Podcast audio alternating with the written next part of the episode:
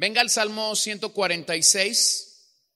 Como ya hemos mencionado, estamos en la recta final de el libro de los Salmos y quisiéramos ah, venir y meditar en este salmo, salmos no tan largos como algunos que hemos meditado o que hemos estudiado con anterioridad, pero como bien lo hemos dicho, ah, que un salmo sea corto o no sea tan largo, no significa que no tenga un gran mensaje, un gran contenido. Estos últimos salmos que quedan, del 146 al 150, estos cinco últimos salmos, ah, se caracterizan por eh, la repetición de la expresión aleluya, al inicio y al final. También son conocidos porque eran salmos que eran entonados mayormente por las mañanas en la tradición judía esos eran salmos que se cantaban por la mañana. Y lo que vamos a encontrar en este salmo prácticamente es el contraste que se hace entre las intervenciones humanas, que siempre son deficientes, que siempre son pecaminosas, que siempre son detestables, y lo vamos a contrastar ante un Dios todopoderoso, y digno de ser alabado en todo momento. Entonces a veces somos sorprendidos porque vemos que los hombres tienen ciertas capacidades, tienen ciertas cosas que ellos pueden hacer y, nosotros podemos sentirnos admirados. Pero este salmo creo que nos va a dar un buen enfoque en esta hora acerca de ellos. Todo es alabanza al final de este libro. La clave es aguda, la música son címbalos que retiñen, cuerdas que están sonando ante el Señor. Y como Spurgeon decía acerca de este salmo, o si tuviéramos el corazón lleno de gratitud gozosa para poder correr, saltar y glorificar a Dios como lo hacen estos salmos. Y yo creo que el cierre del salterio es prácticamente el momento final en el que eh, los salmistas nos están diciendo, vengamos, cantemos, alabemos, adoremos a este Señor. Así que el punto del salmo o el punto que queremos destacar o el propósito que queremos ver en este salmo es que nuestro Señor, más que el Estado, más que los príncipes de esta tierra, es más digno de nuestra alabanza, de nuestra confianza, porque realmente solo Dios puede salvar al oprimido. Solo Dios puede liberar al prisionero. Solo Dios puede dar vista a los ciegos. Solo Dios puede venir y llenar la vida del que, del que es extraño, del que está huérfano o incluso de la viuda. Entonces meditemos en el Salmo, pensemos en el Salmo 146, verso 1 en adelante. Aleluya, oh alma mía, alaba al Señor. Alabaré al Señor mientras yo viva. Cantaré alabanzas a mi Dios mientras yo exista. No confíen ustedes en príncipes, ni en hijo de hombre en quien no hay salvación. Su espíritu exhala, él vuelve a la tierra, en ese mismo día perecen sus pensamientos. Bienaventurado aquel cuya ayuda es el Dios de Jacob, cuya esperanza está en el Señor su Dios que hizo los cielos y la tierra, el mar y todo lo que en ellos hay, que guarda la verdad para siempre, que hace justicia a los oprimidos y da pan a los hambrientos. El Señor pone en libertad a los cautivos. El Señor abre los ojos de los ciegos. El Señor levanta a los caídos. El Señor ama a los justos. El Señor protege a los extranjeros. Sostiene al huérfano y a la viuda pero frustra el camino a los impíos. El Señor reinará para siempre. Tu Dios, oh Sión, por todas las generaciones. Aleluya. Bueno, ese es un salmo magnífico, glorioso, cuando entiendes realmente el sentimiento de felicidad, el sentimiento de gozo que hay en el, en el salmista, en el poeta, al declarar esa realidad al declarar que básicamente los hombres se deleitan en poder confiar en otros hombres, pero que solo tenemos un lugar a donde acudir y en donde nosotros poder no solamente tener un sentimiento de felicidad, sino de contentamiento, porque realmente hemos visto la salvación del Señor. Este Señor que suele salvar radicalmente, que suele cruzarse en nuestras vidas para salvarnos de una manera radical. Ese Señor que tiene la capacidad y el poder de salvar a nuestros hijos y a nuestros amigos de una manera radical. Pero entonces el Salmo, el Salmo nos hace pensar en lo que Dios ya ha hecho. Por un lado, sí, en lo que Dios ya ha hecho, pero por otro lado, en el potencial de lo que Él puede hacer y de hecho de lo que hará en el futuro y eso nuevamente es una fuente de regocijo. No solo me regocijo cuando sé quién es Dios, no solo me, me regocijo cuando sé que Dios ha obrado a favor de nosotros en la salvación o a favor de nuestra familia o a favor de una comunidad trayendo el Evangelio como un testimonio claro. No solo nos gozamos cuando una nueva iglesia es establecida para extender el reino de Dios posiblemente en una región donde el Evangelio no ha llegado sino que de hecho nos regocijamos y encontramos nuestro aliento y nuestro gozo cuando sabemos que Dios seguirá haciendo cosas magníficas y excelentes. Así que el Salmo te comunica a un Dios del pasado, a un Dios del presente y a un Dios del futuro. Así que consideremos lo que Dios ha hecho por nosotros. Alabemos a nuestro Dios con corazones cálidos y dispuestos de poder decir como el salmista al inicio y al final, aleluya. Bueno, por cierto, esta expresión aleluya puede ser tan común para ti para mí, puede ser una palabra que los evangélicos repetimos continuamente cuando cantamos, cuando oramos o cuando tenemos ciertas expresiones. Y sin embargo era una palabra eminentemente sagrada para los judíos. Entonces, ¿qué dice el Salmo? Pensemos en lo que el salmista nos está poniendo en la mesa para considerar esta noche. Aleluya. Oh alma mía, alaba al Señor. Alabaré al Señor mientras yo viva. Cantaré alabanzas a mi Dios mientras yo exista. Vean cómo el salmista inaugura este salmo con un llamado a que otros alaben a Dios. Y luego pareciera ser que cuando ellos se unen a Él, entonces está listo para dirigirlos o dirigir esta amonestación a sí mismo. Cuando Él dice, alabado sea el Señor mientras yo viva. O, oh alma mía, alaba al Señor. Vean esas expresiones claras y nítidas de lo que Dios está demandando en este salmo, en este punto. Así que los teólogos nos dicen que el gran propósito de toda la vida es glorificar a Dios. ¿Cuál es el fin del hombre? ¿Por qué el hombre está aquí? ¿O cuál es el propósito con el que el hombre tiene vida? Bueno, algunos tendrían muchas respuestas a esto, pero cuando vas a la Biblia, cuando vas a lo que la Biblia dice, claramente el fin es glorificar a Dios. ¿Cómo lo hacemos? ¿Cuándo lo hacemos? La realidad es que deberíamos de hacerlo en todo momento, en toda ocasión, en toda circunstancia.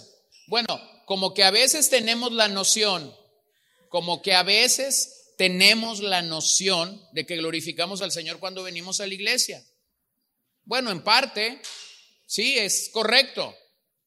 Pero la vida de un cristiano no se puede limitar a glorificar a Dios solo cuando venimos a la iglesia. De hecho, le glorificamos en todo momento, en toda situación, en toda circunstancia, en cada minuto del día.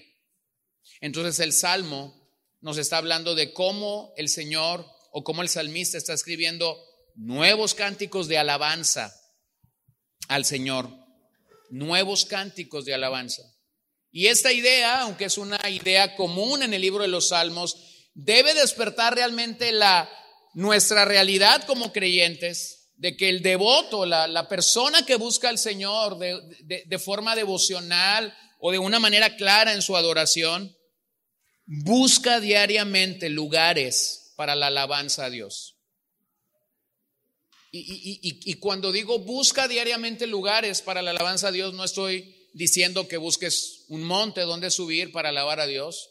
Tampoco estoy diciendo que entres en tu cuarto y alabes a Dios como lo haces de costumbre. Pero más que todo estoy tratando de decirte que realmente el cristiano es como un observador. Observamos el mundo en el que vivimos, vemos las situaciones que regularmente vemos durante el día y todas son una ocasión para alabar a Dios. Los pajaritos que vuelan por ahí, el sol que sale en un día nublado como hoy, o las nubes que están sobre nosotros. O damos gloria a Dios simplemente porque hace un poco de frío y puedes sacar todos los suéteres que no vas a sacar el resto del año. Y das, y das gracias a Dios por ello, y das gloria a Dios por eso. O simplemente pensar en que en, unas horas vamos a estar en una cama y vas a poder tener una cobija sobre tu cuerpo. Y entonces tú dices, Señor, te alabo y te bendigo. Porque creo que hay varios que no van a tener una cobija en la cual estar. ¿Lo ves? Buscamos ocasiones, buscamos oportunidades para alabar al Señor, para dirigir nuestra alabanza al Señor. Y aunque nosotros pudiéramos encontrarnos o vernos tornados a veces en lugares o en circunstancias donde el secularismo ha sido tanto que nadie está preocupado por alabar a Dios, bueno, posiblemente tú tienes familia que no está preocupada por alabar a Dios. Posiblemente tú tienes un ambiente hostil alrededor tuyo, donde todo es perversión, donde todo es corrupción, donde todo es pecado, y ellos no están alabando a Dios. Sí, pero tú no eres esa persona. Y entonces te puedes detener en medio de su fiesta, te puedes detener en medio del festín que ellos tienen y decir, yo voy a alabar a Dios, yo voy a glorificar a Dios. Porque de hecho lo puedo hacer por la inmensa misericordia y bondad que Él ha derramado sobre mi vida. Vean qué fácil y qué cómodo pudiera ser para nosotros ser arrastrados bajo las aguas del secularismo. Ser arrastrados bajo la posición de otras personas que están de hecho, en una posición como de enemistad contra Dios. Bueno, por cierto, el Evangelio siempre ha tenido enemigos. El Evangelio siempre ha tenido enemigos. Deja que los enemigos del Evangelio sigan caminando y sigan circulando. Concentra tu vida, tu corazón en buscar oportunidades para alabar al Señor. Recuerdo a este pastor un día en un aeropuerto estaba volando de una de las, bueno, estaba volando desde la capital de nuestro país, estaba por ir a predicar a Venezuela, era un vuelo de algunas horas, pero su vuelo eh, había sido comprado a, temprano por la mañana para él predicar en la noche en la capital de Venezuela. Y entonces cuando él llega a tomar su vuelo, le dicen que el avión está detenido por una falla mecánica y que lo más probable es que su vuelo se vea cancelado. Y entonces él le dice a la señorita en el mostrador, no me puedo quedar en Ciudad de México, yo necesito estar en Venezuela esta tarde porque tengo que predicar. Y entonces la señorita del mostrador se ríe y le dice, bueno, un predicador más, alguien hará tu trabajo en Venezuela, no te preocupes, pero Aquí hay gente que tiene vacaciones, hay gente que va a hacer negocios. Tú no eres más que ellos. Y entonces este tipo se da la vuelta, sale y comienza a orar en el pasillo del aeropuerto. Comienza a decir, Señor, muéstrame qué debo hacer, si tengo que ir a otra aerolínea y comprar un vuelo, muéstrame qué debo de, ser, si ser paciente. Entonces milagrosamente el vuelo...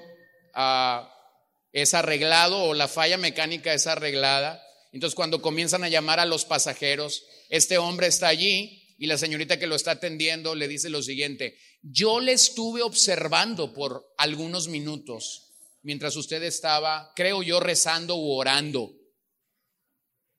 Y yo creo que la única, la única respuesta que esta falla mecánica tuvo es su oración. Pues gracias a Dios, le dice, que alguien me vio.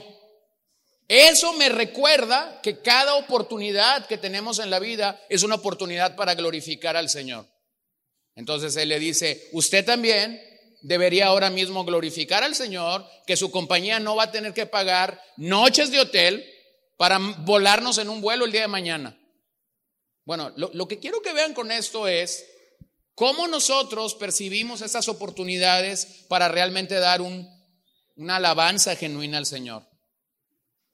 Una alabanza que tiene que ver con salir de las aguas del secularismo para realmente exaltar el nombre de Dios en todo lo que somos.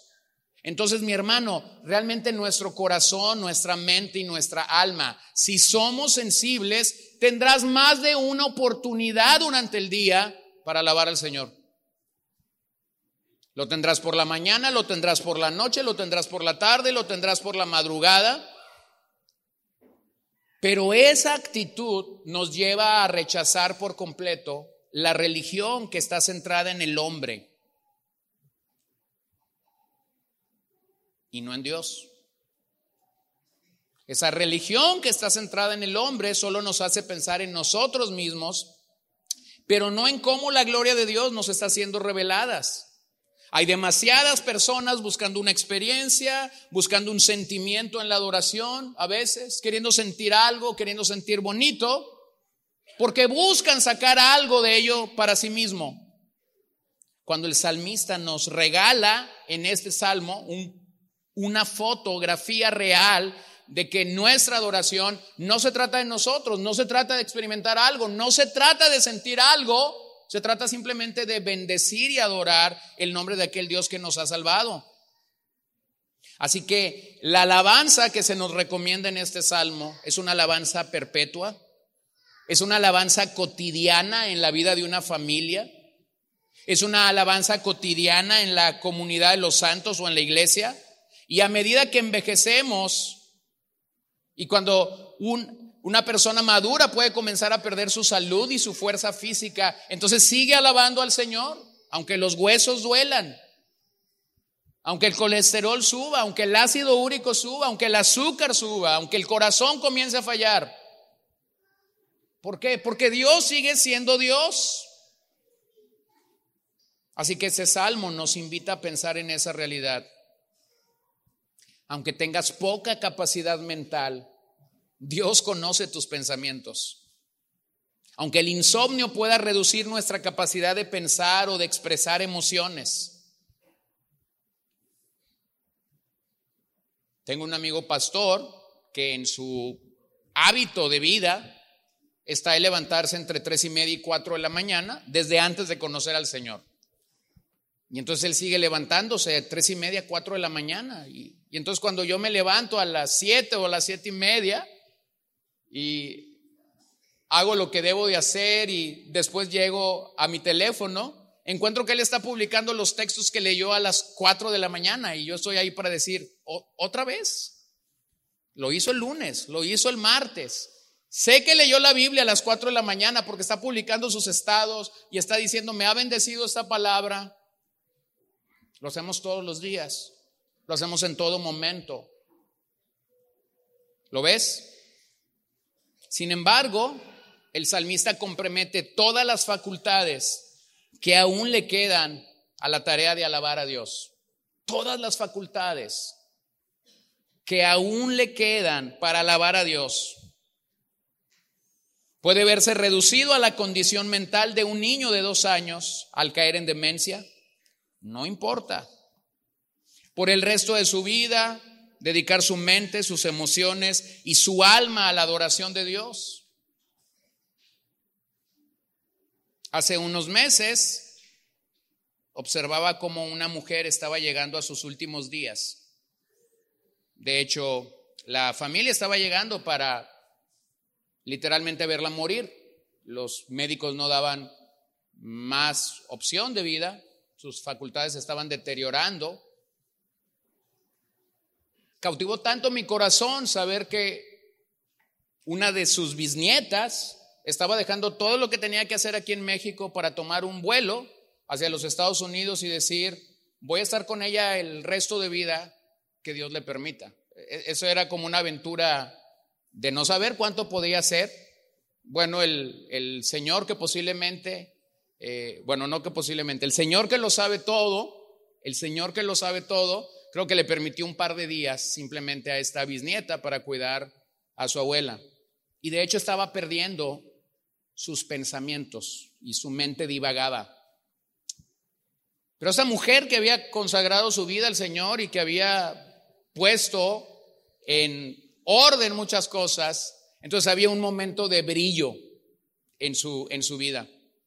Y era cuando su bisnieta comenzaba a abrir el himnario y comenzaba a cantar los himnos que esta anciana disfrutaba. Entonces la demencia se iba, el brillo en la mente regresaba y al unísono, una bisnieta y, la bisabuela estaban adorando al Señor. ¿Puedes pensar eso? No sabía de sí misma, no sabía si iba a vivir mañana, pero podía estar cantando a solas al huerto yo voy. La bisnieta con el himnario y ella sin el himnario. ¿Lo ves? Entonces, no pierdas de vista que lo que el salmista realmente está hablando es mucho más que simplemente venir a la iglesia y que simplemente tener algunas o cuales o ciertas cualidades. Verso 3 y 4. No confíen ustedes en príncipes ni en hijo de hombre en quien no hay salvación. Su espíritu exhala, él vuelve a la tierra. En ese mismo día perecen sus pensamientos.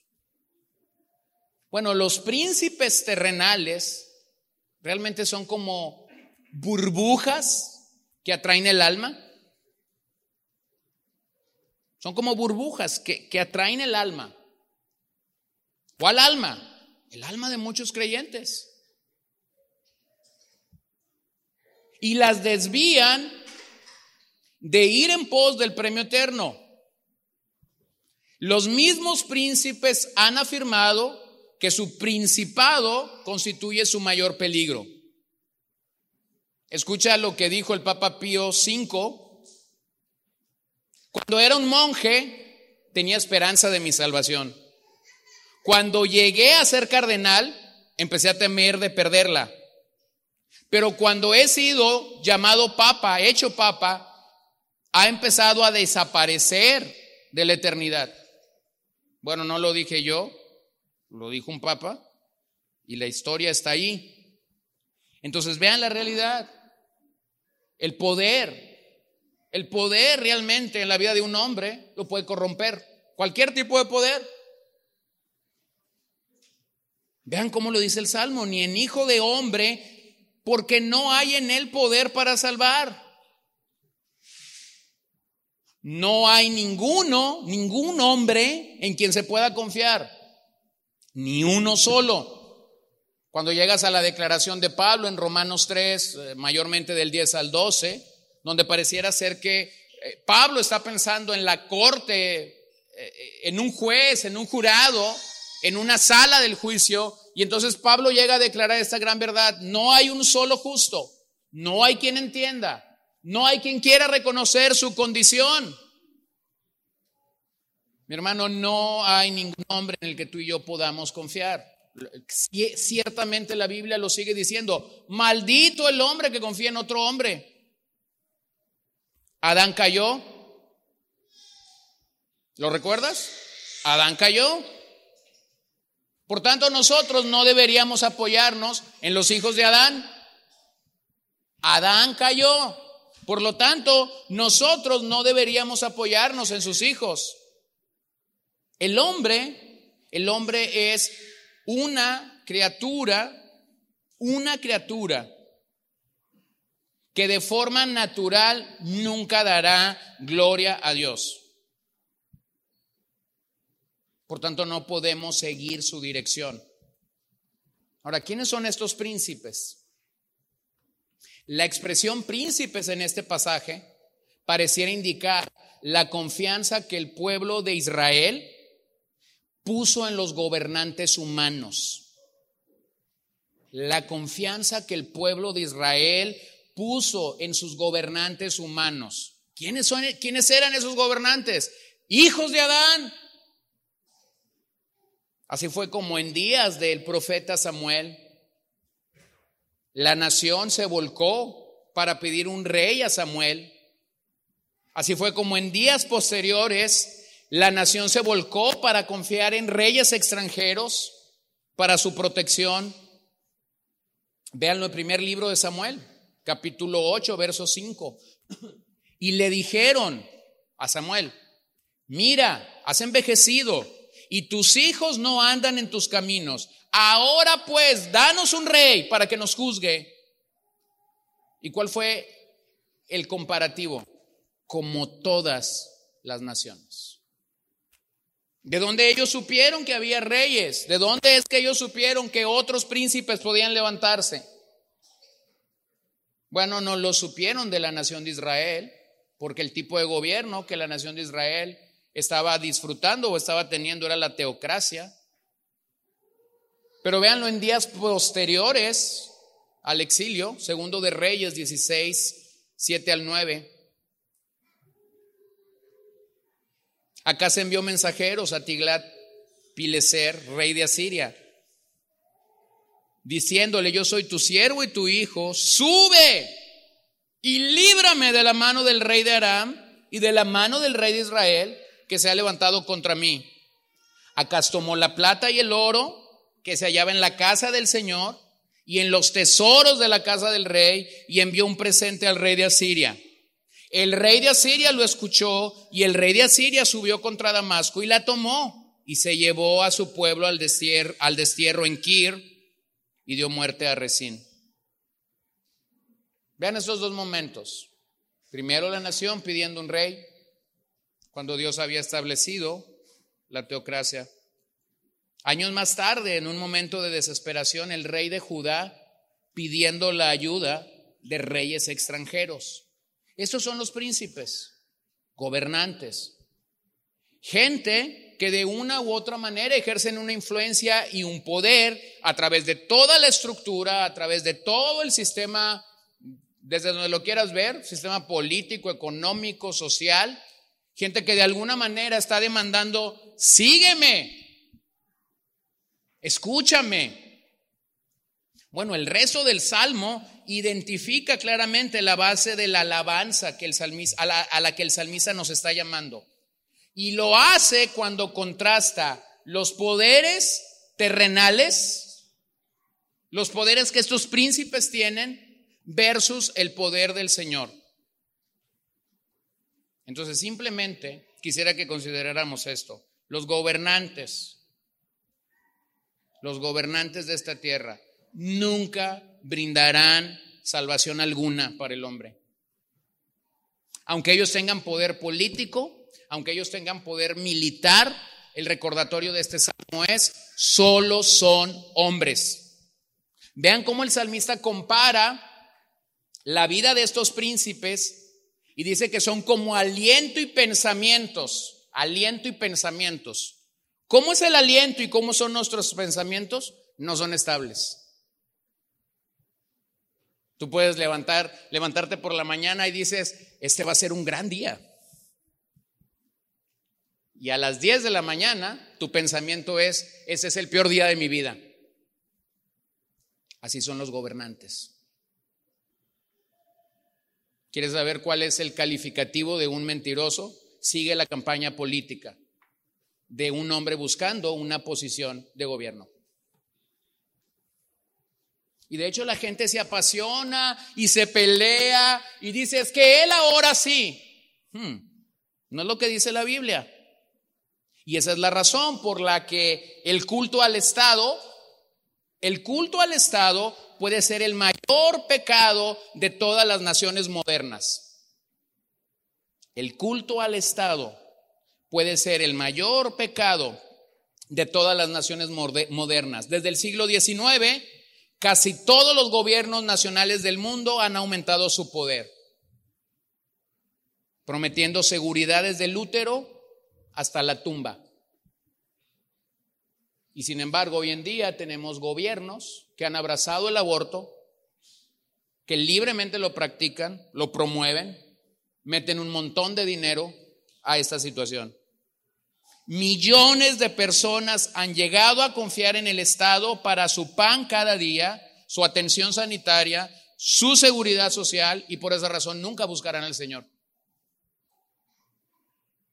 Porque mientras más grande y amplio es el Estado, entonces la gente tiene una realidad. No necesito a Dios. Los políticos pueden ser elegidos democráticamente y sin embargo te darás cuenta que sus campañas tienen promesas poco realistas. Prometen arreglar los sistemas de salud y no lo harán. Proporcionar una mejor economía y no lo harán.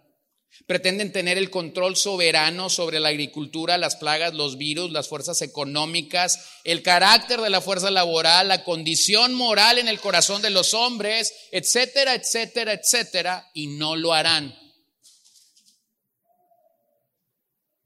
Los políticos nos mienten, los medios nos mienten, las, legislaturas mienten, los burócratas mienten, los partidos políticos mienten. En realidad, el verso 3 es un verso tan claro en nuestros días. No hay ayuda en los príncipes. Según el verso 3, no hay ayuda alguna en los príncipes. Ahora, la pregunta que yo me haría y que posiblemente tú pudieras hacerte es, ¿esta es una afirmación o es una exageración? Bueno, sin la intervención de Dios, sin la intervención de Dios, estos hombres son completamente incapaces de controlar las fuerzas de dentro y de fuera de sus naciones para lograr paz, prosperidad, salud y salvación. La euforia por candidatos en sus convenciones no puede ser igualada a la alabanza al Dios vivo y verdadero de la iglesia. La gente grita hasta quedar ronca durante los mítines políticos. Sus expectativas sobre sus candidatos favoritos son muy altos cuando se acercan a las elecciones, pero a pesar de sus valiosas promesas, el político fracasará una y otra vez. Cada presidente será una cruel decepción, como lo hemos visto en este país, algunos estando presentes en el gobierno u otros cuando se van del gobierno. ¿Por qué? Porque la Biblia lo dice claramente, los príncipes van a fallar. Cuando el actual gobierno llegó a la presidencia, eh, había un hombre con cierta fama dentro, dentro del mundo evangélico que echó los juegos pirotécnicos a volar.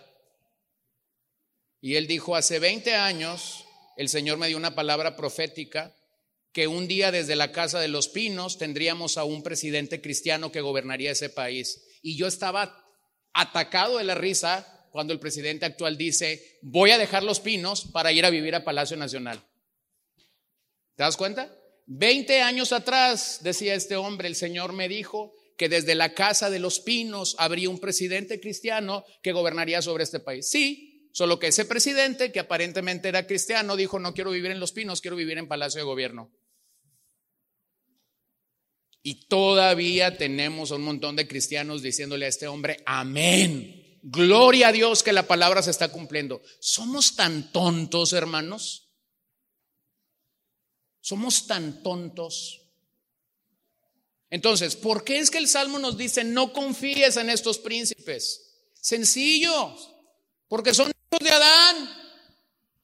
No puedes poner tu esperanza en un hijo de Adán, no puedes poner tu confianza en alguien no regenerado porque fallará. En la estadística americana, desde 1984, el índice de la aprobación del Congreso en los Estados Unidos ha caído del 60 al 9%. Los líderes políticos se atribuyen el mérito cuando la economía va bien. Y cuando va mal, culpan a la administración anterior. Eh, yo sé que aquí no pasa eso. Incluso los líderes más respetados plantan las semillas de su propia destrucción. Esto incluye a George Washington, a Abraham Lincoln, a Franklin Roosevelt. Todos, todos son menos hombres y todo su cuerpo se han podrido en la tumba. Ni siquiera pudieron salvarse ellos mismos, porque ese no es el Evangelio. Entonces, de acuerdo al verso 3 y 4, el confiar en el hombre es como apoyarte en un montón de polvo en vez de hacerlo en una columna sólida. El elemento más orgulloso del hombre es su pensamiento. El elemento más orgulloso de un hombre es su pensamiento, lo que él cree de sí mismo. Entonces los pensamientos del corazón se elevan muy alto, se elevan muy alto pero he aquí que aún sus pensamientos son altivos, dice el salmista. Serán degradados y perecerán en el polvo del cual proceden. ¿Cuál es la conclusión del verso? Pobre orgullosos. Sí, por un lado. Y pobres quienes confían en Él. Ahora vean el contraste, porque casi a partir del 5 vamos a entrar a este, a este contraste entre estos príncipes y entre Dios. Pero dije que había un peligro y que ciertamente el peligro es confiar en el Estado de una manera en la que no debemos de confiar. ¿Cuándo puedes detectar que eso está pasando? Cuando estás en la, en la mesa de alguien que dice tener fe en el Señor, pero toda su conversación ronda alrededor de los príncipes de este mundo. Entonces tú puedes sentarte en una mesa y comenzar a escuchar alabanzas para nuestros mandatarios, comenzar, comienzan sus cánticos de alabanza y de adoración, pero luego cuando esa gente viene a la congregación de los santos, se aburrirá toda una media hora en la, en la que nosotros estamos adorando y cantando al verdadero rey. Mi hermano está cincadito en el altar del Estado. Estás alabando al príncipe o a los príncipes de este mundo y de este siglo y tu corazón de hecho no está encontrando deleite en el Señor. Entonces, cuidado, cuidado, porque puede ser un idólatra. Vean la respuesta del salmista, ¿cómo podrían salvar a una nación eventualmente de esa ruina? Bueno, versos 5 al 9.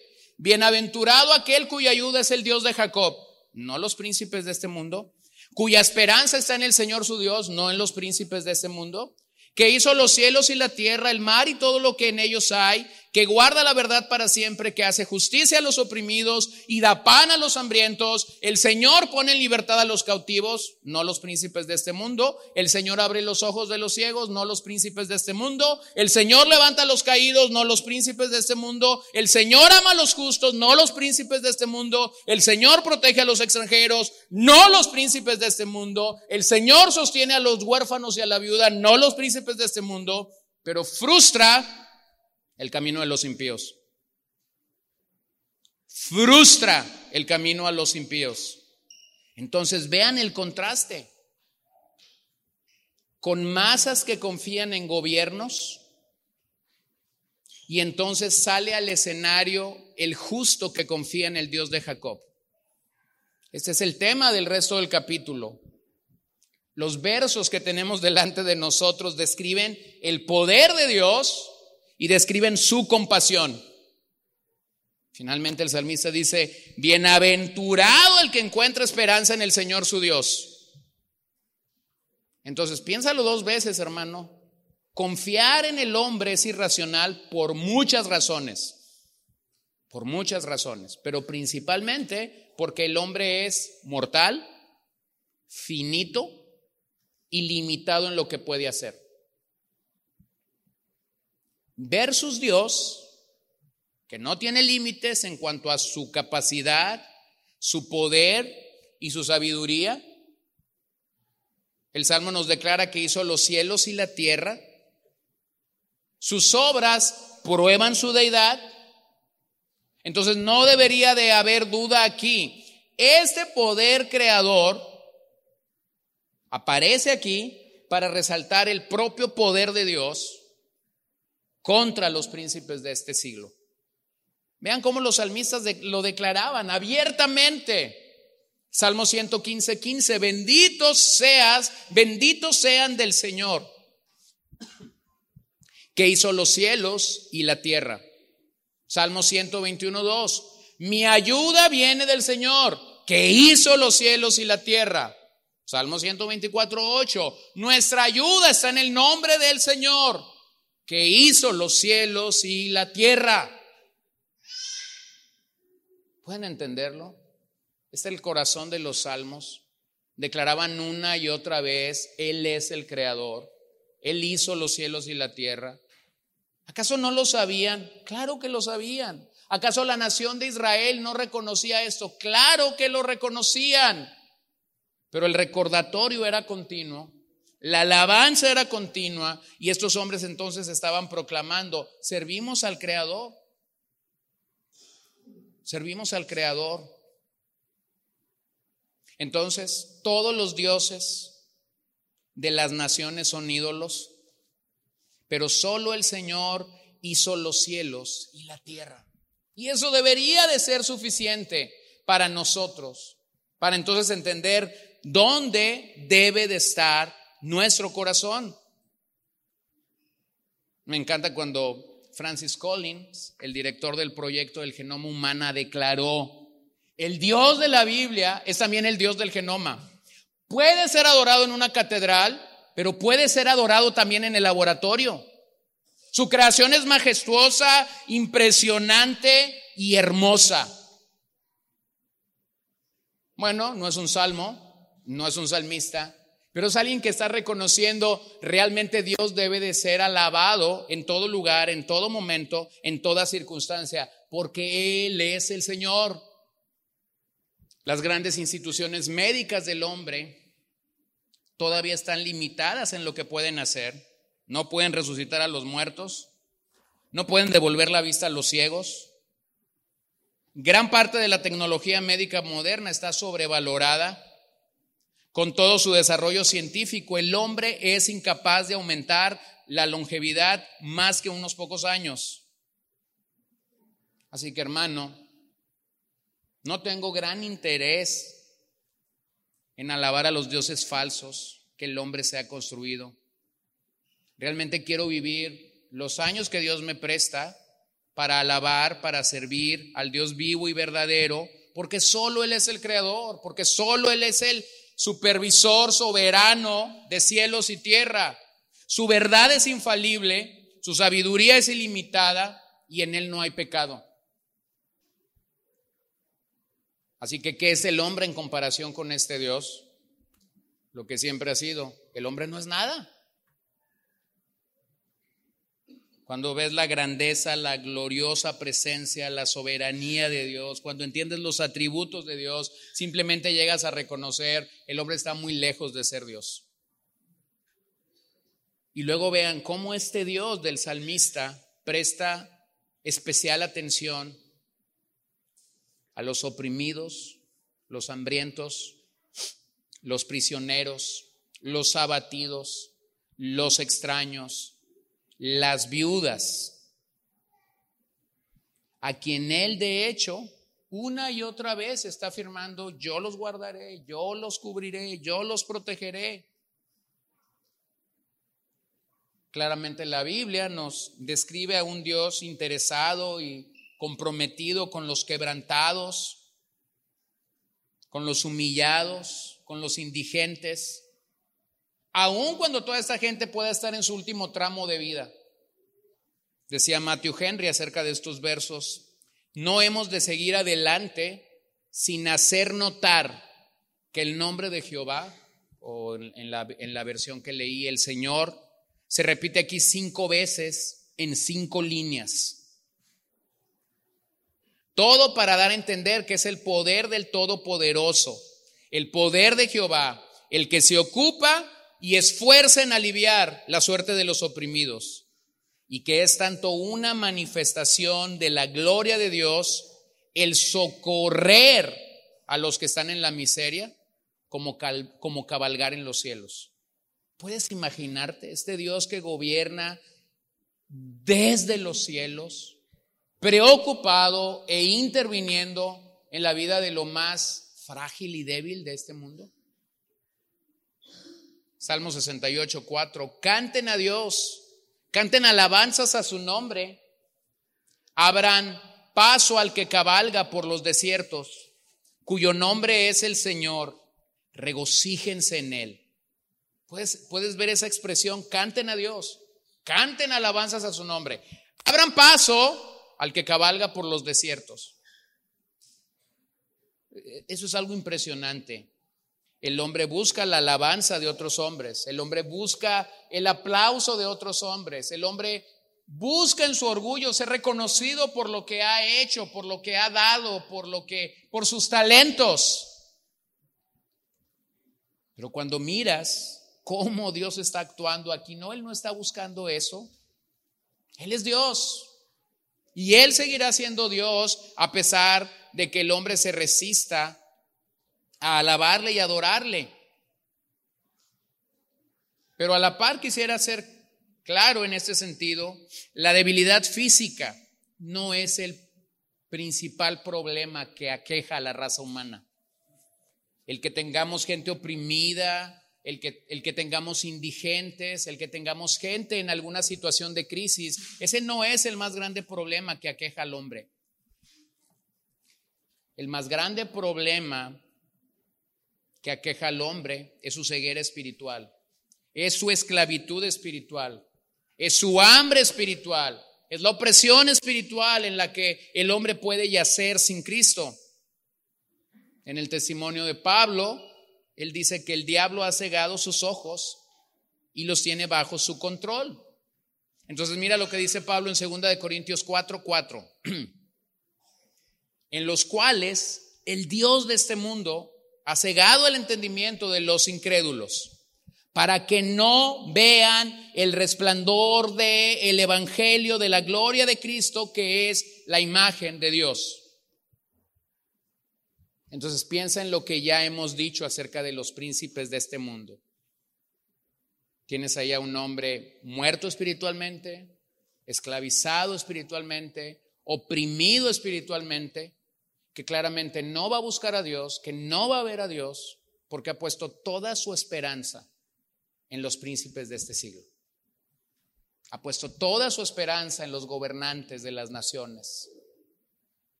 Está contento por lo que el Estado le da. Está contento de las decisiones del Estado. Está promoviendo el voto para el Estado. Porque su condición es la condición de un muerto espiritual. No confía en Dios. Luego lo dice en Efesios 2, del 2 al 3, en los cuales anduvieron en otros tiempos según la corriente del mundo, conforme al príncipe de la potestad del aire, el espíritu que ahora opera en los hijos de desobediencia. Entre ellos también todos nosotros en otro tiempo vivíamos en las pasiones de nuestra carne satisfaciendo los deseos de la carne y de la mente, y éramos por naturaleza hijos de ira, lo mismo que los demás. Bueno, esa es la condición de alguien sin Dios, de alguien que no está poniendo su confianza y su esperanza en Dios. La gran liberación que tú y yo necesitamos, que este país necesita, que otros países de América Latina necesitan, que otros países del globo, del globo terráqueo en donde tú y yo vivimos, no vendrá de los príncipes de este mundo. No importando el color del partido, no importando la ideología del partido, pero reconociendo que cuando realmente el hombre es liberado por la intervención de Dios, hay una mano más poderosa que la, que, la, que la, mano de los príncipes de este siglo, liberando a los cautivos, abriendo los ojos de los ciegos, sacándolos de los peores escenarios.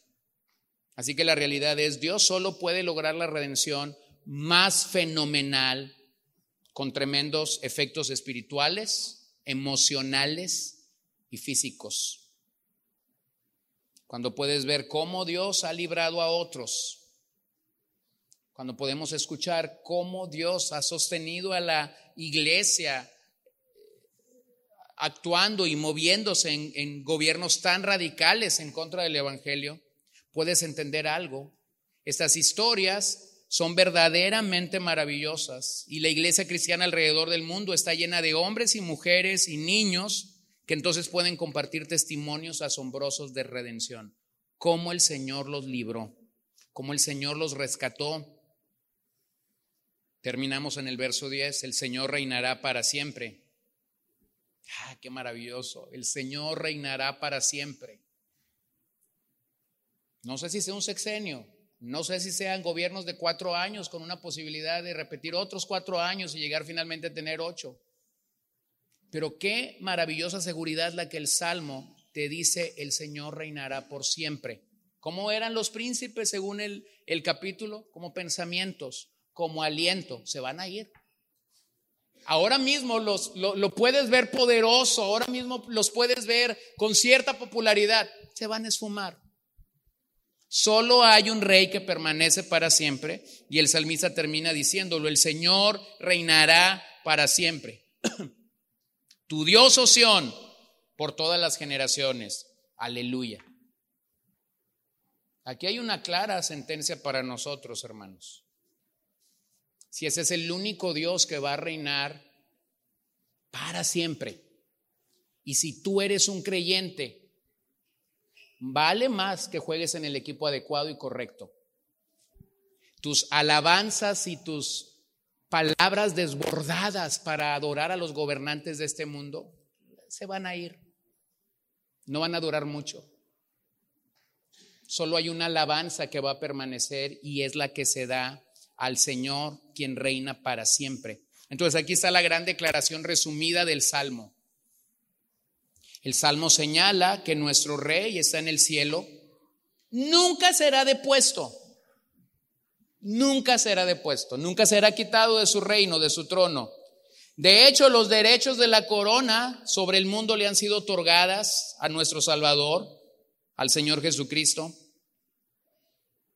Cuando los humanos tenemos este deseo innato de elogiar a un líder político, a un candidato presidencial y, sudamos la camiseta y nos peleamos y nos apasionamos por esas situaciones, simplemente detente a pensar en algo. Yo me apasiono cuando adoro a Dios como cuando hablo de un político. Las horas que yo dedico para hablar de este político, ¿realmente las paso diariamente orando a Dios? Bueno, eso hablaría más o menos en qué altar estás hincado.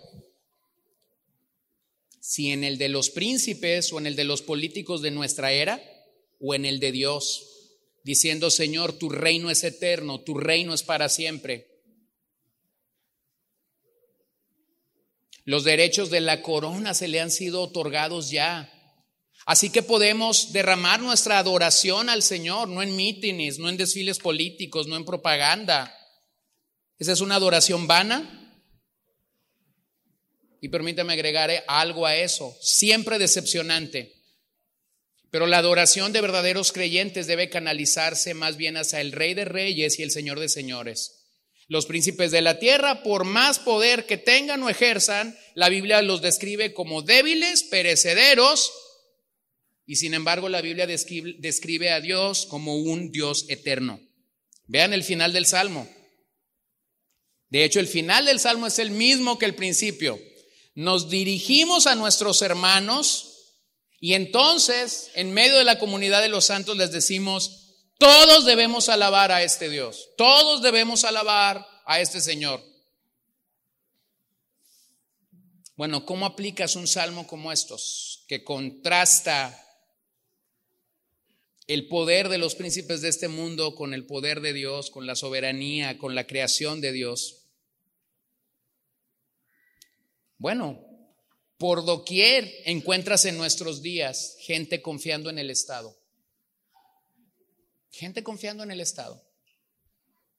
Mientras más grande es el Estado, mientras más fuerte es el Estado en la mente de la persona, entonces Dios será más pequeño, porque tú no necesitarás a Dios. Esa idolatría es el pecado devastador de millones de personas en la era presente. Toda iglesia que enseña las verdades del Evangelio, que, que, despliega, todo el consejo de Dios, debe advertir en contra de este Dios.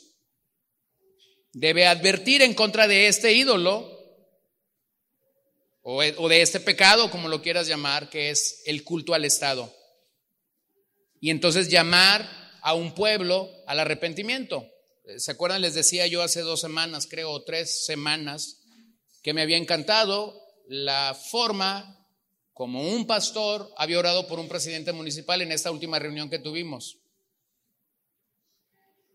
No pidió gracia para gobernar, no pidió sabiduría para saber qué hacer con el cabildo, no pidió sabiduría para que la economía de este municipio mejorara. De hecho, leyó este pasaje donde Pablo le está diciendo a Timoteo, extiende tus manos en rogativas por los que están en eminencia. Y cuando lo estaba leyendo, el presidente municipal divagó y comenzó a platicar. Y entonces él paró su lectura y le dijo, presidente, escúcheme. Eso es lo que hace un verdadero cristiano. No te arrodillas ante los príncipes de este mundo, porque tu autoridad, de hecho, está por encima de los príncipes de este mundo. Y luego cuando llegó a orar, él dijo, Señor, que este hombre pueda venir en arrepentimiento a ti. Que este hombre que yace bajo el pecado y bajo una perversa generación pueda venir a ti. Y detrás de él sube el predicador de esta reunión, el último predicador de esta reunión. Y por los próximos cinco minutos antes de abrir sus notas y antes de abrir su Biblia, predica el Evangelio. Mi hermano, esto no había podido ser calculado porque el presidente municipal llegó de sorpresa a esta reunión. Y venía su equipo para tomar sus fotografías y tener una reunión y tener fotografías que días después publicaron en las redes diciendo había 500 hombres de todo el país aquí. Nunca dijeron la cita que se leyó, nunca dijeron cómo se oró por él, nunca dijeron que estuvo 12 minutos en esta reunión. Pero entonces cuando aquel pobre predicador sube, debilucho, flaco, e-, e-, era así como si un adolescente hubiera subido a predicar. Y entonces en los primeros cinco minutos, cinco minutos, se pasea desde Génesis 1 hasta Apocalipsis 22. Le muestra el Evangelio. Y entonces, mi hermano, entiende algo. Cuando aquel hombre esté delante de Dios, escúchalo bien, cuando este príncipe de este siglo esté delante de Dios, él no va a poder decir, no me dijeron. ¿Lo ven? No lo va a poder decir. Entonces tenemos que ser claros. Vivimos días, días difíciles en este sentido, pero entonces debemos entender que recorremos o caminamos por el camino del arrepentimiento. Debemos confiar en Dios. Debemos confiar en Dios y no en el Estado. El Estado va a fallar. Dios no. ¿Cómo nos enseña el Salmo adorar a Dios? Bueno, cuando venimos a la iglesia, venimos realmente a la asamblea del pueblo de Dios para ofrecer sacrificios de alabanza a nuestro Dios. No venimos principalmente para asistir a un seminario de autoayuda, ni para escuchar lo que Dios hará por nosotros, ni para tener comunión con los santos, aunque todo eso puede estar en el combo y lo podemos tener semana tras semana. Realmente el llamado a la convocatoria del Día del Señor es un llamado a alabar al Señor. Entonces, más que pedir, venimos y nos acercamos con sacrificios de alabanza, venimos y nos acercamos con acción de gracias en nuestras vidas. Y entonces esos sacrificios, esas alabanzas deberían de ser lo mejor que tu alma y mi alma pueden traer. No vengo a dormir, no vengo a bostezar, no vengo a ver cómo la gente vino vestida, no vengo a ver quién vino o quién no vino. No vengo a señalar quién se estaba durmiendo o quién estaba despierto. No vengo a ver cuál fue el niño que se portó más mal. No, no vengo a eso, vengo a alabar al Señor. Y mi alabanza debería ser una alabanza que se desborda delante de este Dios. Entonces, mi hermano, si tienes problema para adorar a Dios, X cantidad de minutos, y no voy a ser muy exagerado, si tienes problema para adorar a Dios, 15 minutos de tu día, pero puedes pasar horas y horas y horas hablando de los príncipes de este mundo. Mi hermano, eres un idólatra. Estás arrodillado frente al Dios Estado y eso es un pecado del cual te tienes que arrepentir. Sí, puede ser duro, pero la verdad. Y no lo digo yo, es lo bueno. Lo dice Salmo 146, verso 3. No confíes en los príncipes de este siglo. No confíes en los príncipes de este siglo. Confía solo en Dios. Señor, te adoramos esta noche por tu amor. Te adoramos esta noche porque podemos confiar en ti. Te adoramos esta noche porque podemos venir a ti y tener una clara realidad. Vivimos en días donde fácilmente podemos ser desviados de nuestra sincera fidelidad a ti por causa del bullicio, por causa del ruido político, por causa de la efervescencia que los mortales pueden tener ante hijos de Adán. Y podemos ser confundidos. Y podemos de hecho inmiscuirnos en las aguas del secularismo y parecernos o ser similares a aquellos hombres que no te temen. Señor, cuánta pena puede darme el saber que hay hombres que pueden pasar horas y horas hablando de los príncipes de este mundo, pero no pueden evangelizar una sola alma. Cuánta pena me da que tu iglesia puede estar inmiscuida en cosas como las que mencioné hace unos minutos, pensando que ¿Nuestro gobierno actual realmente promueve el cristianismo?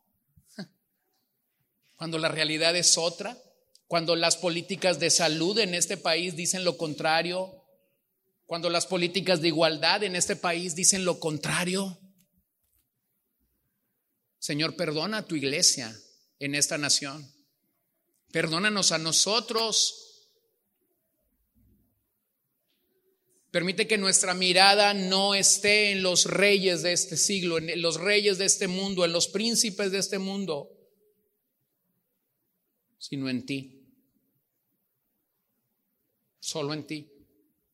Entonces haznos volver a ti, porque necesitamos de ti. Porque necesitamos realmente adorarte a ti y hacerlo con todo el corazón y no solo mecánicamente o no solo litúrgicamente. Señor, cuando tu verdad informa nuestra mente y esa verdad llega a nuestro espíritu y, nos lleva a tomar decisiones, nos lleva a ser personas de cambio verdaderamente, entonces permítenos estar en el centro de tu perfecta voluntad y poder glorificarte a ti por encima de todas las cosas. Como mencioné de este hombre, podemos hacer de nuestra catedral un lugar de adoración, pero también de laboratorio. Cuando entendemos que tu gobierno, que no hay un centímetro, una pulgada cuadrada en la que tú no estás gobernando, entonces el mundo entero se convierte en la oportunidad para yo adorarte a ti, para yo exaltarte a ti. Señor, que no lo dudemos ni un día más. Todos los reinos de esta tierra van a perecer. Todos van a perecer. Como cayó Egipto, como cayó Babilonia, como cayó Roma, como cayó Grecia. Pero tu reino es siempre eterno, siempre eterno, siempre eterno Así, Señor, que permite que no desviemos nuestra mirada de ti, sino que podamos adorarte y exaltarte a ti por encima de todas las cosas y por encima de toda filosofía de nuestros días. Pedimos eso en el nombre de Jesús. Te damos gracias esta noche. Pedimos que nos lleves con bien a casa y que tu nombre sea glorificado y sea exaltado en nuestras vidas, en todo momento y en toda situación. En tu nombre oramos, Señor, en esta hora. Amén.